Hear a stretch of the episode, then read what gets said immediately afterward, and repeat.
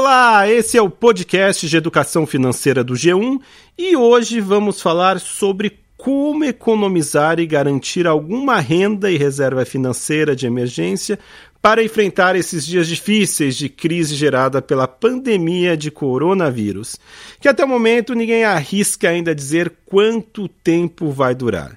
Eu sou Darlão Varenga, repórter de economia do G1, e quem está aqui comigo para dar dicas de como organizar as finanças e que atitudes tomar para atravessar esse período difícil é meu colega, também repórter de economia do G1, Luiz Guilherme Gerberi. Oi, Darlan. Oi, pessoal, tudo bem? Então, gente, as medidas de isolamento que estão sendo anunciadas para tentar frear a propagação da pandemia e também a paralisação das atividades de diversos setores da economia está afetando o mundo como um todo e tem elevado também o risco do Brasil entrar novamente em recessão.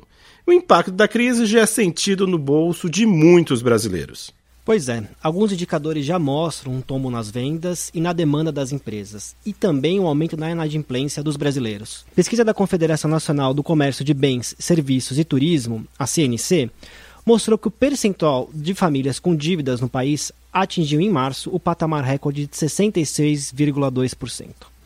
Já a fatia de famílias inadimplentes aumentou de 24,1% em fevereiro para 25,3% em março ou seja, um em cada quatro famílias está com contas ou prestações atrasadas. Se o dinheiro já estava curto antes da crise, agora então, além da perda de renda e medo do desemprego, há uma incerteza muito grande com relação ao futuro e também dúvidas sobre a capacidade de honrar todas as dívidas já feitas e conseguir pagar todos os boletos. Embora o governo esteja anunciando medidas para socorrer empresas e trabalhadores, o momento exige disciplina e corte de gastos, sobretudo para aqueles que estão vendo a renda cair e não possuem nenhum tipo de reserva financeira. Mas como cortar despesa, poupar, se a pessoa já estava com dívidas no vermelho antes mesmo dessa crise chegar? A tarefa não é fácil, requer muita disciplina, pode significar ter que abrir mão de alguma coisa, consumir menos e até mesmo ter que baixar o padrão de vida.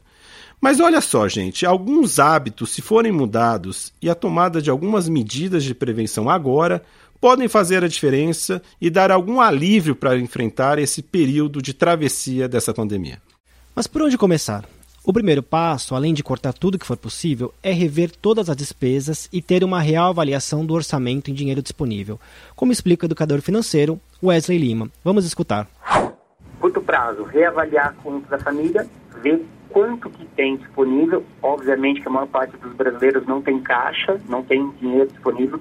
Cortar de imediato o que é supérfluo, aquilo que não vai fazer, uh, não vai fazer diferença. E apesar de parecer subjetivo, a gente sabe que tem muita gente que tem contas que pagam desnecessariamente. Vou dar exemplo, aquelas continhas que chegam de, a mais na internet, aquela continha que chega a mais de alguma assinatura que a gente não lembra, é hora de reavaliar isso, sentar com a família, é importante dialogar com a família sobre a situação real, ver quanto que tem dinheiro, quanto que sobe e ter um planejamento como se fosse uma empresa. O que é ter um planejamento como se fosse uma empresa? Olha só, quanto que a gente precisa para viver no mês. Cortar gastos e ajustar o orçamento requer, sobretudo, disciplina e mudança de hábitos. Eu conversei também com o presidente da Associação Brasileira de Educadores Financeiros, o Reinaldo Domingos. Ele alerta que, diante das incertezas sobre o tempo de duração do isolamento e dessa crise, o momento exige uma espécie de faxina financeira. Escuta só. Nós não somos verdadeiramente disciplinados. Isso significa nós precisamos inserir a disciplina em relação aos nossos horários, às nossas alimentações, às nossas práticas é, esportistas. Então está na hora da gente aprender isso. Significa você fazer uma grande faxina financeira no que se refere ao que você antes consumia e daqui para frente o que vai consumir.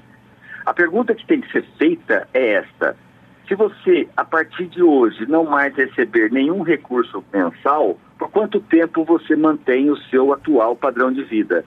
Se a resposta for muito pouco ou quase nada, é sinal de guerra. Você precisa parar com todos os seus pagamentos de coisas que você já praticou, ou seja, dívidas contraídas. É hora de dizer não. e buscar pela reserva, tentar comprar agora o máximo que você puder à vista para você sair das outras dívidas. Por quê? Todas estas que você também deixará de pagar agora vão acumular, inclusive as concessionárias de energia elétrica, água, gás. De acordo com os educadores financeiros, este é o momento de exercitar o desapego e focar nos gastos essenciais, como alimentação, moradia e saúde.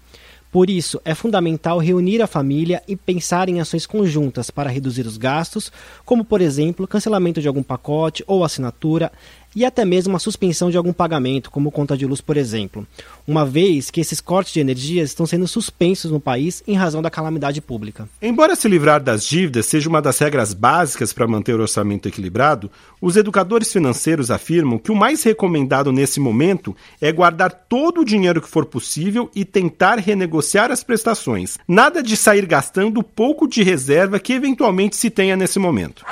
Então, a grande maioria dos brasileiros não tem dinheiro guardado, não tem o hábito de, de guardar e sim de gastar tudo que ganha e muitas vezes aquilo que nem tem. Para esses casos, é hora da gente parar tudo realmente, olhar para todas as dívidas que eu tenho. Eu tenho cartão, eu tenho boleto. O que eu tenho de dívidas assim, é, que realmente é, faz parte do meu arsenal aqui de gastos anteriores que eu me assumi compromissos, já não estou conseguindo pagar já na normalidade, imagine agora. É hora de dizer, devo, não nego, pago quando e como puder. É fundamental assumir uma postura agora defensiva. Olha, eu não tenho esse recurso. E mesmo que você tenha, aliás, às vezes você tem lá mil reais e tem dívidas de 800, 700, não vai pagar dívidas agora você tem ainda a possibilidade de olhar para dentro das concessionárias, energia, água, é, algumas gás, elas vão prorrogar esses valores. Então você precisa, até o MEI, as microempresas vão prorrogar os seus valores, os seus impostos. Então é hora de você realmente é, é fazer de novo uma, um caixa necessário mínimo, mínimo, para que você possa realmente passar por essa fase, porque nós não sabemos se esta fase vai demorar duas semanas, três, quatro ou três meses. Os maiores bancos do país estão aceitando pedidos de prorrogação por 60 dias de parcelas de dívidas e empréstimo para clientes que não estejam inadimplentes. O governo também tem anunciado medidas de flexibilização de dívidas e tem prometido um auxílio mensal para os trabalhadores informais e para as pequenas empresas. O educador financeiro, Wesley Lima, afirma que, diante da situação de calamidade pública, credores tendem a ficar mais abertos ao diálogo sobre prolongamento de prazos. Mas é importante que se procure desde já abrir um canal de negociação. Escuta só.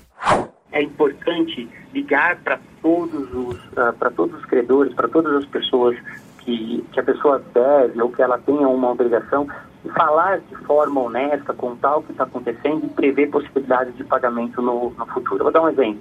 Poxa vida, uh, eu moro, uh, um exemplo, eu moro de aluguel, preciso pagar o meu aluguel. Só que se eu pago aluguel, eu não como.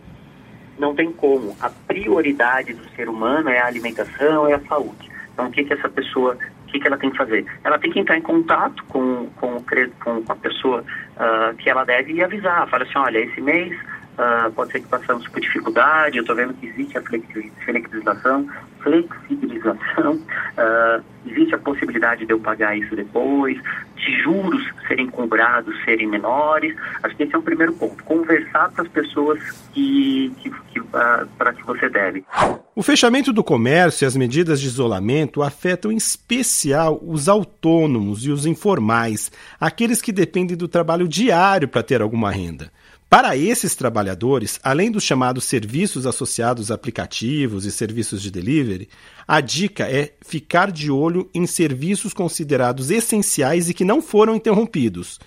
Muitos deles estão fazendo oferta de vagas temporárias. E também vale a pena, pessoal, ficar atento em oportunidades de negócios que sempre costumam surgir em momentos de crise.